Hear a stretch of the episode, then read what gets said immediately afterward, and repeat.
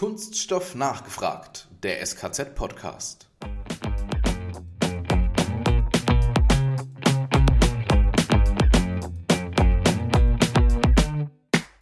Diese Meisterschule, dieses halbe Jahr ist sehr intensiv, aber es kann auch Freundschaften fürs Leben äh, dabei rauskommen. Zusätzlich ist das natürlich auch was, was man als Mehrwert für das neue Leben nach dem Meister dann auch mitnehmen kann.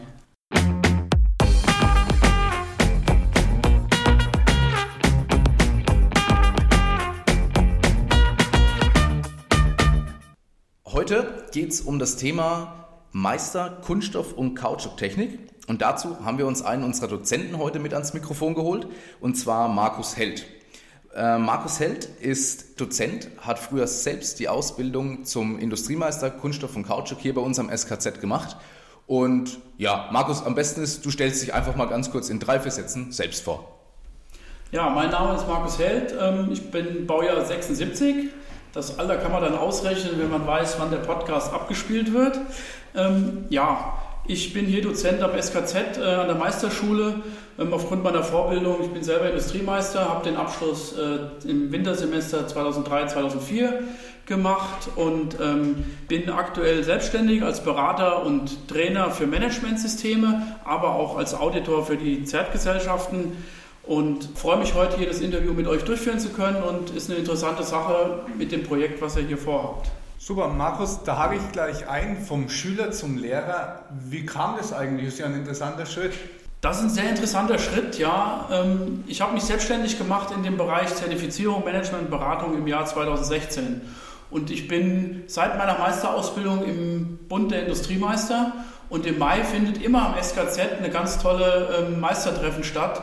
Und diesem Mai, also 2016, war es so, dass dort danach gefragt wurde, wer könnte sich vorstellen, als Dozent für das Thema Management und Qualität hier am SKZ zu unterrichten. Und da ich damals schon wusste, dass ich ab September in der Richtung ähm, unterwegs sein werde, war das für mich so eine gute Möglichkeit zu sagen, okay, ich kann die Verbundenheit, die ich dem SKZ gegenüber habe, aufgrund meiner eigenen Ausbildung hier, vielleicht was zurückgeben und ähm, das und Fach hier, ähm, was auch wirklich dem entspricht, was ich tue, ja, meinem Leidenschaft für Qualität und, und Standards ein bisschen was wiedergeben, den neuen Meistern.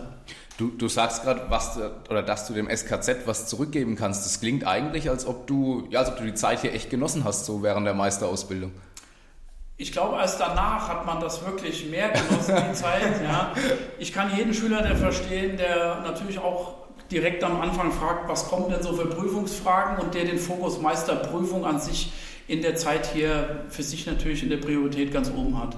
Aber dieses Thema Zusammenhalt, das Thema ähm, Wissen ähm, und vor allem die Kompetenzen, die das SKZ mit der IHK hier in Würzburg äh, geboten hat und auch sicherlich heute noch bietet, ist ähm, hier in dem deutschen Kunststoffmarkt wirklich für mich einmalig. Ich kenne viele Bildungszentren in der Richtung, aber das SKZ ähm, steht natürlich für eine hohe, hohe Wertigkeit im Bereich Kunststoffindustrie und deswegen ist das für mich immer noch eine tolle Sache, hier auch immer wieder da zu sein. Ich bin auch dankbar für das, was wir damals als Schüler bekommen haben, weil das Wissen noch heute, ähm, sei es im Alltag in Zertifizierungsaudits, wenn ich in eine Kunststofffertigung komme ähm, und ich den Geruch wahrnehme, ich mich sofort ein Stück weit auch zu Hause fühle, ähm, ja, ich das dann auch wieder zurückgeben kann, was ich hier mal gelernt habe. Spannend, den Geruch hört man nämlich öfter, wenn man heute sowas ja. fragt. Ähm, meine Frage noch, was, was war die größte Umstellung, wenn du jetzt vom, vom Schüler zum Lehrer wurdest? Was ist die größte Veränderung? Also ich finde es generell schon mal super, dass das Netzwerk so erhalten bleibt, ne? dass man auch danach noch weiß, man hat Kontakt zu seinem Jahrgang, zu den anderen Meistern, aber was war der schwerste Punkt, so diese Umstellung zu schaffen? Na, die Umstellung, es hat ja zwölf Jahre gedauert. Also von der Ausbildung vom Meister bis zu der Tätigkeit, die ich dann hier als Dozent angefangen habe, waren zwölf Jahre. In der Zwischenzeit habe ich durch meine beruflichen Tätigkeiten, ich war unter anderem fünf Jahre fest in einem Zertifizierungsunternehmen, ähm, kann ich auch namentlich, denke ich, nennen, der BSI, British Standard Institution, ähm, mit Sitz in Frankfurt.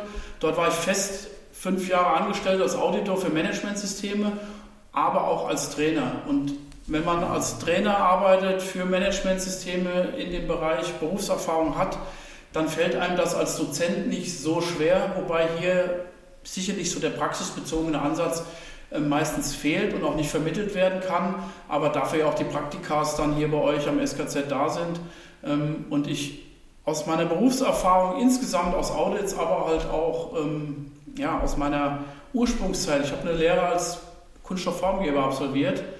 1992 äh, habe ich damit begonnen. Damals hieß das noch Kunststoffformgeber, heute heißt es Verfahrensmechaniker für Kunststoff und Kautschuk. Ich komme also von der Basis, habe mich dann weiterentwickelt in einem Unternehmen, was im Bereich der Automobilindustrie äh, tätig war, habe dort sehr viel Erfahrung sammeln können, ähm, Schichtarbeit, Arbeitsvorbereitung, Werksaufbau im Ausland ähm, hinter mich gebracht und dann wächst man da rein. Ja? Also man muss halt offen sein für Neues. Ja? Und so bin ich auch damals in die QM-Schiene, so sage ich es jetzt mal, gerutscht weil man kann eine Qualitätsausbildung nicht studieren, man kann eine Qualitätsausbildung nicht als Ausbildungsberuf wählen. Mhm. Es ist oft so, dass man von einem festen anderen Beruf dort hineinrutscht. Der eine mag es, der andere mag es nicht. Ich mag es. Markus, du hast es gesagt, du, du kommst eigentlich von der Basis, also mit Kunststoffformgeber. Und dann, dann kommt sowas wie die Meisterausbildung. Und ich glaube, ich glaube, vielen ist gar nicht bewusst, was sie dann in der Meisterausbildung eigentlich machen. Weil der, der Klassiker, und das, das lese ich auch immer so, wenn ich dann in die, in die ähm, Schulungsräume reingehe, steht eigentlich immer da, Begründungen für den Meister, raus aus der Schicht, mehr Geld, ja, und eigentlich ähm, mehr Zeit auch für andere Dinge ähm, und nicht nur, ich sag mal, tagtäglich rüsten um unrüsten an der Maschine. Was Kannst du das bestätigen? War das damals auch bei dir so ein bisschen die Intention? Und ähm, was würdest du sagen, was sind denn so die, so die Hauptpunkte, was wirklich vermittelt wird? Also gibt es wirklich mehr Wissen oder geht es mehr in die Tiefe? Was passiert genau in der Meisterausbildung? Na, die Meisterausbildung ist ja ähm, sehr umfangreich, auch was andere Themen angeht. Ähm, es ist ja nicht nur das, was man in der Ausbildung klassisch, ja, das Thema Kunststoff und dann bezieht sich das auch meistens nur auf die Kunststoffarten, die im Betrieb auch ähm, ja, verarbeitet werden. Ähm, auf die Techniken, die im Betrieb verarbeitet werden. Das Meisterspektrum deckt halt alle Verfahrenstechniken ab. Das Meister steckt alle Kunststoffarten ab. Ähm, für mich war zum Beispiel das ähm, Kunststoffverformen nicht im Spritzgussverfahren ein komplett neuer Baustein. Ja, das Thema, ähm, welche Prüfungsverfahren zum Beispiel für Rohrleitungen, für Verschweißungen anstehen. Das sind alles Dinge, die man im normalen Betrieb, der im Spritzgussbereich nicht vermittelt bekommt. Deswegen das Wissen ist im Kunststoffbereich schon alleine sehr, sehr vielfältig, was aber natürlich auch noch eine große Herausforderung ist für den reinen Praktiker, der von der Maschine in den Meisterkurs kommt, ist das Thema Organisationsmanagementsysteme, so will ich es mal nennen. Ja, das Thema mhm. rechtliche Sicherheiten eines Meisters. Welche Aufgaben habe ich? Welche Verpflichtungen habe ich auch meinen Mitarbeitern gegenüber?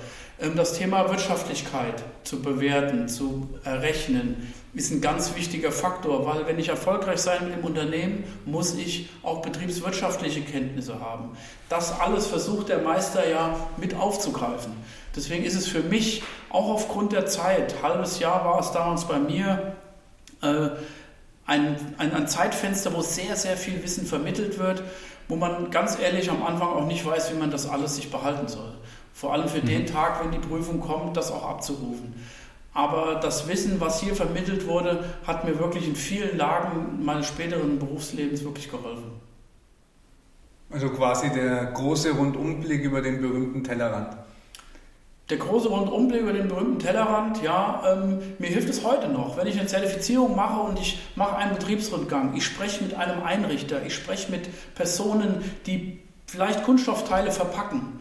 Ähm, ich weiß, wie das ist. Ja? Ich gehe auf Nachtschichten, um auch ähm, als Auditor alle Schichten abdecken zu können. Also du, du selber gehst auch jetzt in deiner Tätigkeit noch dann mit in die Nachtschicht auch mal mit rein, schlägst ja selber mal an die Nacht an der Maschine um die Ohren sozusagen. So viel zu dem Argument raus aus der Schichtarbeit. Ne? Er hat es ja ganz gepackt. Ich gehe nicht acht Stunden an die Maschine, sondern ich versuche halt, oder dieses Thema Zertifizierung bedeutet, alle betrieblichen Situationen, die ein Mitarbeiter, aber auch die Organisation erlebt, zu, in einer Stichprobe zu auditieren. Das okay. heißt, die Nachtschicht ist ja. vor allem im Bereich der Automobilindustrie, wo ich mich auch meistens bewege, eine Vorgabe, dort auch nachts zu auditieren. Weil ich weiß aus eigener Erfahrung, nachts ist der körperliche Zustand ein anderer. Vor allem, wenn man eine Wechselschicht hat. Ja, wenn ich nur Nachtschicht mache, mag sich das Körper einstellen, aber bei einer Wechselschicht ist es nicht so. Und mhm. dann sind die Gefahren für Fehler oder die systemischen Nachteile einfach andere wie tagsüber, wo jeder weiß, da ist der Meister da, der Abteilungsleiter, der Chef ist da. Da ist man aufmerksamer, das ist einfach so. Und deswegen versuche ich auch da, alle Schichten gerecht zu werden. Und ja, wir machen um 20 Uhr ähm, Feierabend vom normalen Tagbetrieb und gehen um 22.30 Uhr wieder in die Nachtschicht. Ähm, und das ist immer spannend. Du hast gerade eben gesagt, ähm, diesen, diesen berühmten Blick über den Tellerrand auch raus.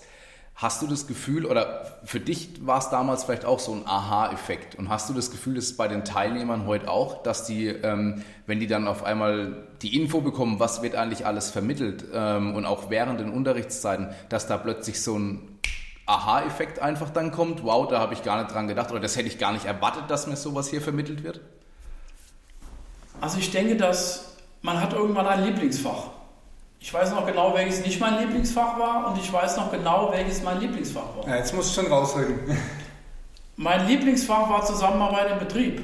Okay. Weil es da wirklich um das Thema Führung, ähm, Aufgaben verteilen, Aufgaben vermitteln, auch rüberbringen, ähm, das Wissen, was man selber hat. Ähm, die, dieses Prüfungsfach war mit Abstand mein Lieblingsfach.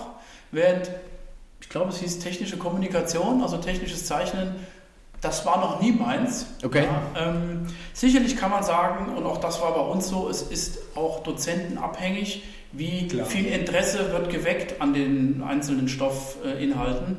Ähm, mein Ansatz bei den Leuten heute, da müsste man aber eigentlich die aktuellen Teilnehmer oder auch die, die ich bisher schon hatte, fragen, ist, ja, keiner hat klassisch das Thema Qualitätsmanagementsystem auf dem, auf dem, im Fokus. Jeder kommt aus dem technischen, Kunststoffverarbeitung, in welchem Industriebereich auch immer. Für die ist Qualitätsmanagement nichts Neues, weil die Unternehmen alle zertifiziert sind und man ein Managementsystem hat. Aber die Einblicke, die ich gebe, welchen Mehrwert es einem gibt, wenn man sich an Standards hält, beziehungsweise wenn man Methodik äh, vermitteln und äh, anwendet, um Fehler zu reduzieren, um Kosten zu senken mal ein Beispiel zu nennen, ist für die oft ein Aha-Effekt. Nach dem Motto, äh, das ist ja nicht nur diese Dokumentation, dieses Handbuch, was keiner liest, sondern es ist wirklich Methodik, die man anwenden kann, um sich in seinem Betrieb auch wirtschaftlich äh, besser darzustellen. Kleiner Teaser zwischendurch. Wir werden auch noch in einem unserer Podcast-Folgen ähm, unter anderem mit aktuellen Teilnehmern sprechen ähm, ist in dem Fall auch so eine Besonderheit. Es sind nämlich zwei Damen, die wir im Kurs haben. Und ich glaube, ähm, Markus, ich glaube, du kannst es bestätigen, das hat schon so ein bisschen so Seltenheitscharakter. Ja, ich würde auch sagen, dass bei 99 Prozent sind es männliche äh, Teilnehmer. Ich glaube, das ist jetzt der zweite Kurs, den ich unterrichte, wo äh, Damen sind. Was ich aber sehr schade finde, weil ich allein in meinem Ansatz schon merke, ähm, wie interessiert die Damen äh, in dem Kurs sind. Ja, und die natürlich auch einen anderen Blickwinkel haben. Das müssen wir Männer uns eingestehen. Der Blickwinkel ist ein anderer und der ist nicht schlechter. Bist du der Meinung, man müsste eigentlich auch als, als Kunststoffunternehmen auch ähm, mehr Damen in diesen Berufen auch, auch fördern oder einfach dann auch dann mehr auf so Weiterbildungen schicken? Weil ich höre schon raus und das, das Gefühl hatte ich jetzt einfach auch, da, da bewegt sich dann schon auch irgendwo was anderes. Also es ist ja nicht, es gibt vielleicht einen anderen Denkansatz auch, wo wir Männer halt vielleicht pragmatischer in manchen Situationen denken. Mhm. Gut, der klassische Ausbildungsberuf für Damen äh, ist es mit Sicherheit nicht. Ja, das ist eher die Bankkauffrau oder die Industriekauffrau oder also wirklich das, die anderen mhm. Tätigkeiten. Mhm, ja. Aber ähm, ich kenne auch andere Damen, die jetzt noch nicht auf der Meisterschule waren, aber die in Betrieben in Führungsrollen im Fertigungsbereich sind. Und die machen immer einen sehr, sehr guten Job. Ich kann mir gut vorstellen, dass sich das einfach so ein bisschen vermischt. Das Thema technische Berufe nicht nur für Männer und die kaufmännische nicht nur für Frauen, ja, sondern dass einfach eine Mischquote da ist, mhm. was ich auch jedem Unternehmer empfehle. Weil wenn es nur Frauen in einem Job sind und die irgendwann aufgrund von Nachwuchs nicht mehr im Unternehmen sind, dann ähm, habe ich auch keinen Ersatz da. Deswegen ist ein Mischverhältnis auch vom Gedankengut eigentlich immer gut. Mhm. Und das hat sich in der Teilnehmerstruktur auch gebessert in den Jahren, die du jetzt dabei bist? Also ist es durchmischter? Kann man das sagen im Zeitverlauf? Also in den letzten drei Kurse war jeweils mindestens eine Dame dabei. Und wenn man aber dann von, trotzdem von 20 Teilnehmern im Schnitt ist der Anteil noch sehr gering. Aber ich denke, das kommt. Ja, ich hatte, wir hatten auch eine Dame im Kurs, die kam aus dem Textilbereich, also jetzt nicht aus der Mode, sondern an der verarbeitenden äh, Textilbereich, die aber sich in dem Kunststoff, weil die neuesten oder die meisten Materialien im Bereich der Textilindustrie kommen auch aus dem Kunststoffbereich, ähm, die also durch diesen Zweig da reingerutscht ist. Also es ist immer spannend, warum entscheide ich mich überhaupt für den Kunststoffberuf? Ähm, vielleicht da noch eine Anekdote bei mir. Ähm, als ich mich Gerne. 92 beworben habe, habe ich mich als Verfahrensmechaniker für Werkzeug beworben, also Metallberuf. Das Unternehmen hatte aber schon drei Auszubildende in dem Bereich und hat dann gesagt, Markus, wie wäre es denn, du guckst dir mal das Thema Kunststoff an. Und ich bin ehrlich, ich hatte nach zehn Jahren Schule nicht mehr das Interesse, noch weiterzumachen, wollte arbeiten gehen und habe gesagt, okay, dann mache ich halt Kunststoff. Okay. Im Nachhinein die bessere Entscheidung. Also für mich wirklich, weil der Beruf des Kunststoffformgebers hat sich weiterentwickelt, allein was Automatisierung, Robotertechnik ja. angeht. Die Kunststoffe sind vielfältiger geworden. Ähm, ich will den Metallberuf nicht schlecht reden, aber er ist stagniert. Es gibt eine Achse mehr. Ja, aber mhm. ansonsten hat es sich nicht viel verändert, was die Technologie angeht. Und der Kunststoffbereich allein durch das Thema Automatisierung ist viel vielfältiger geworden oder ist es auch noch heute. Ähm, und deswegen bin ich froh, dass ich Kunststoff gewählt durfte. Spiegelt sich das auch in den Inhalten, wenn man jetzt vergleicht zu früher, weil der Meister wurde ja erst ein bisschen reformiert, sagen wir mal, äh, wurde dem Rechnung getragen, aus deiner Sicht? Die neuen Themen kommen ja jetzt durch eine einheitliche äh, Meisterverordnung. Mhm. Ja, es gibt einen Rahmenplan, der unterrichtet wird. Es ist wie bei fast allem Chancen und Risiken. Ja, das Risiko ist natürlich, dass wir als Dozenten, die das Unterrichtsfach geben, nicht wissen, was in der Prüfung wirklich gefragt wird. Mhm. Mhm. Damit muss das Wissen sehr pragmatisch gehalten werden, an dem Rahmenplan orientiert. Ich bin ehrlich, ich versuche einmal einen guten Mix zu machen. Den praxisorientierten Ansatz auch aus dem, was die Wirtschaft und die Unternehmen in Zukunft brauchen, beziehungsweise das, was der Rahmenplan vorgibt, der Mix ist, glaube ich, auch das Gute daran. Ja, nicht nur zu sagen, ich mache jetzt mein Ding und das, was im Rahmenplan steht, spielt keine Rolle. Nicht, dass nur für die Prüfung gelernt wird, sondern... Genau, es ist sehr umfangreich. Ja. Ähm, bei uns war es sicherlich einfacher, weil die Dozenten selber die Fragen mitentwickelt haben, also auch wussten, mhm. in welcher Richtung die Prüfung sich orientiert. Damit hat man, wenn man ehrlich ist, aber auch vielleicht nur das gelernt, was der Dozent einem empfohlen hat. Und somit ist das Wissen, was die Menschen heute oder die jungen Leute aufnehmen müssen, deutlich höher wie das, was wir damals hatten, muss man ehrlich sein.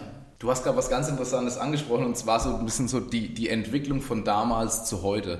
Wie haben sich die Dozenten verändert so im Laufe der Jahre? Du, du hast selber den Kurs gemacht, du bist selber Dozent.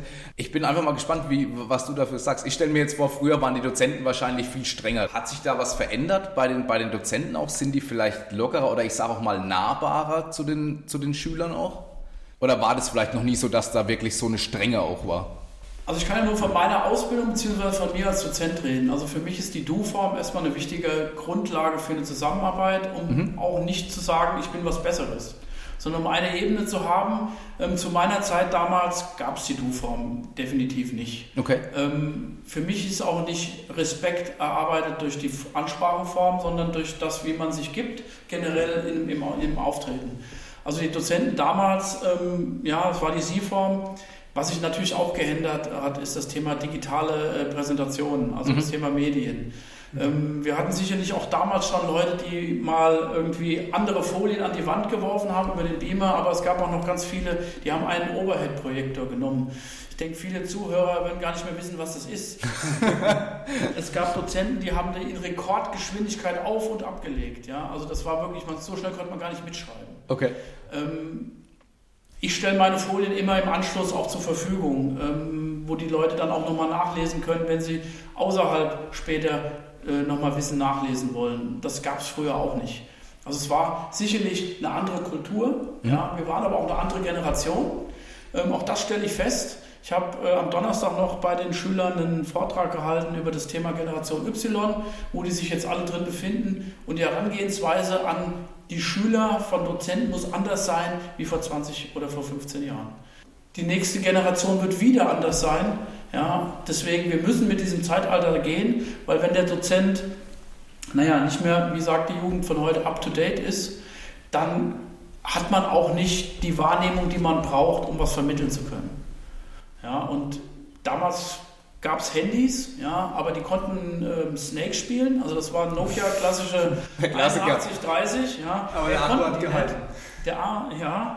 ähm, heute haben die alle Smartphones und können jedes wissen, was sie brauchen. Ob das sinnvoll ist, im Unterricht abzurufen oder nicht, jederzeit abrufen. Und damit muss man als Dozent aber auch umgehen lernen, dass das Smartphone auf dem Schreibtisch oder auf dem Lehrer, äh, Schülertisch eine, ja, vorhanden ist. Am Anfang habe ich mich damit schwer getan. Das habe auch dann mal gesagt. Was sagt denn Siri oder Google dazu zu dem Thema? Mittlerweile habe ich mich mit dem Thema aber angefreundet, weil es einfach dazugehört. Ähm, und wir sind in der Erwachsenenbildung. Da ist es immer auch noch mal was anderes, wie wenn ich ja an meine, ich habe zwei tolle Kinder, die sind acht Jahre. Da ist der Unterricht und die Unterrichtsform eine andere wie in der Erwachsenenbildung. Also up to date ist, ist ein super Stichwort ähm, und da hake ich jetzt auch gerne mal ein. Up to date in Bezug auf die Teilnehmer. Sind die Teilnehmer up to date? Die Dozenten, so haben wir jetzt gelernt, sind es scheinbar. Die stellen sich auf die Situation drauf ein und die wissen auch, man muss heute anders da auch an den Schüler rangehen als, ähm, als früher, gerade auch in der Erwachsenenbildung. Und wie ist es bei den Teilnehmern? Da gibt es auch verschiedene Altersstrukturen. Ich glaube, es sind ähm, Teilnehmer dabei, die sind relativ jung noch, relativ frisch von der Schule, also von der Ausbildung gerade mit dabei.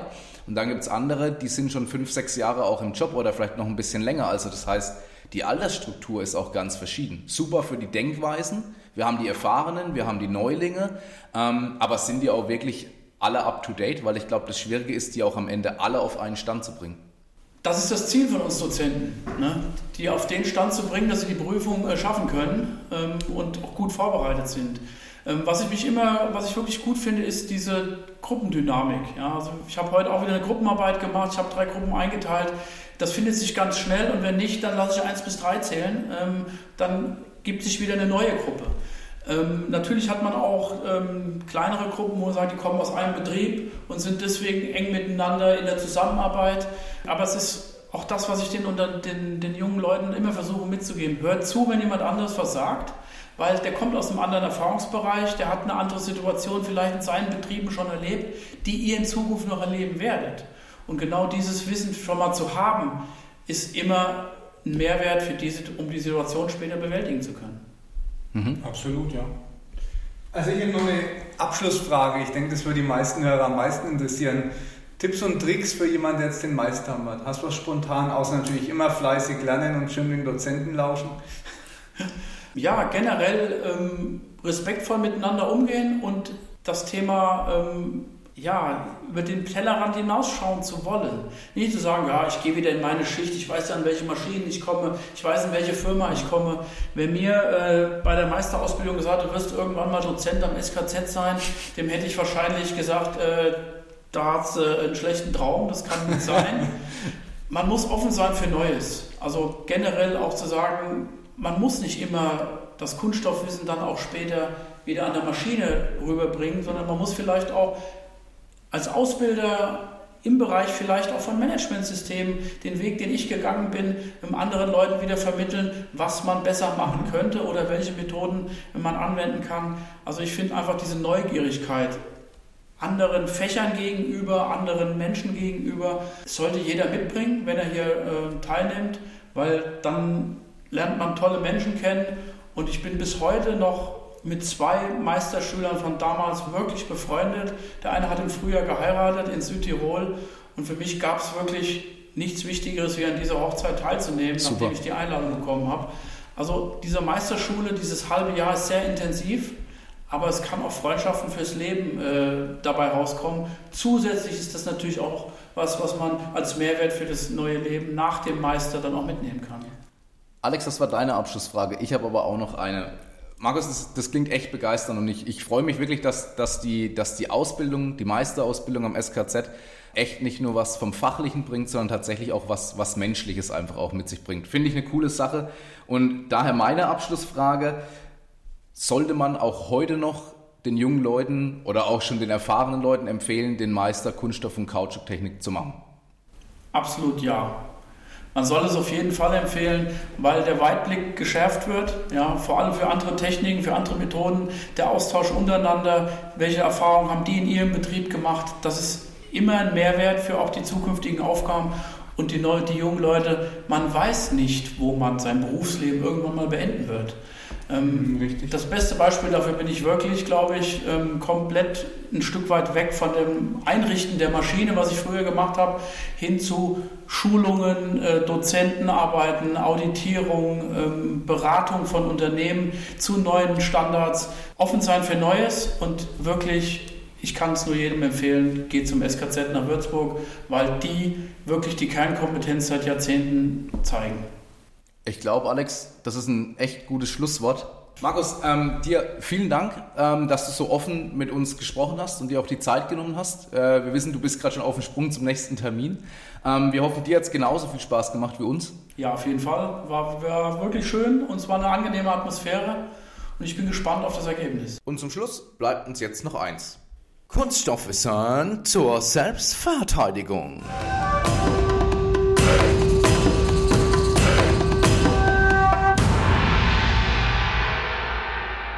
Alex, woraus bestehen eigentlich genau die Kunststoffbausteine von unseren Kindern? Ich vermute sehr, du spielst auf den großen dänischen Hersteller von Kunststoffbauklötzen an. Klingt stark danach, ja. Die sind aus ABS und auch hier sieht man die Vorteile des Materials, denn die sind so formstabil wie auch generell stabil. Wer schon mal draufgetreten ist, wenn die Kinder die liegen lassen, weiß, wovon ich rede. Seit 80 Jahren begeistern die Kinder wie Erwachsene. Und, kleiner Funfact am Rande, wenn man nur zwei, zwei auf vier Lego-Steine verwendet, gibt es bereits 24 Möglichkeiten, wie man die stecken kann. Bei drei bin ich bereits jenseits der 1500. Ist ganz spannend. Und bei sieben habe ich gerade mal Hashtag Wikipedia nachgeschaut, ähm, sind wir bereits bei über 85 Milliarden verschiedener Möglichkeiten. Wahnsinn, also ja. überhaupt nicht mehr nachvollziehbar. So vielseitig ist kaum ein anderes Spielzeug. Letzter Lifehack noch zum Schluss. Wie bekommt man Lego-Steine wieder sauber? Ganz einfach. Rein damit in die Waschmaschine, vorher in ein kleines Wäschenetz, Kurzwaschprogramm und schon sehen die Lego-Steine wieder aus wie neu. In diesem Sinne, macht's gut, euer Matthias und Alex. Wir hören uns.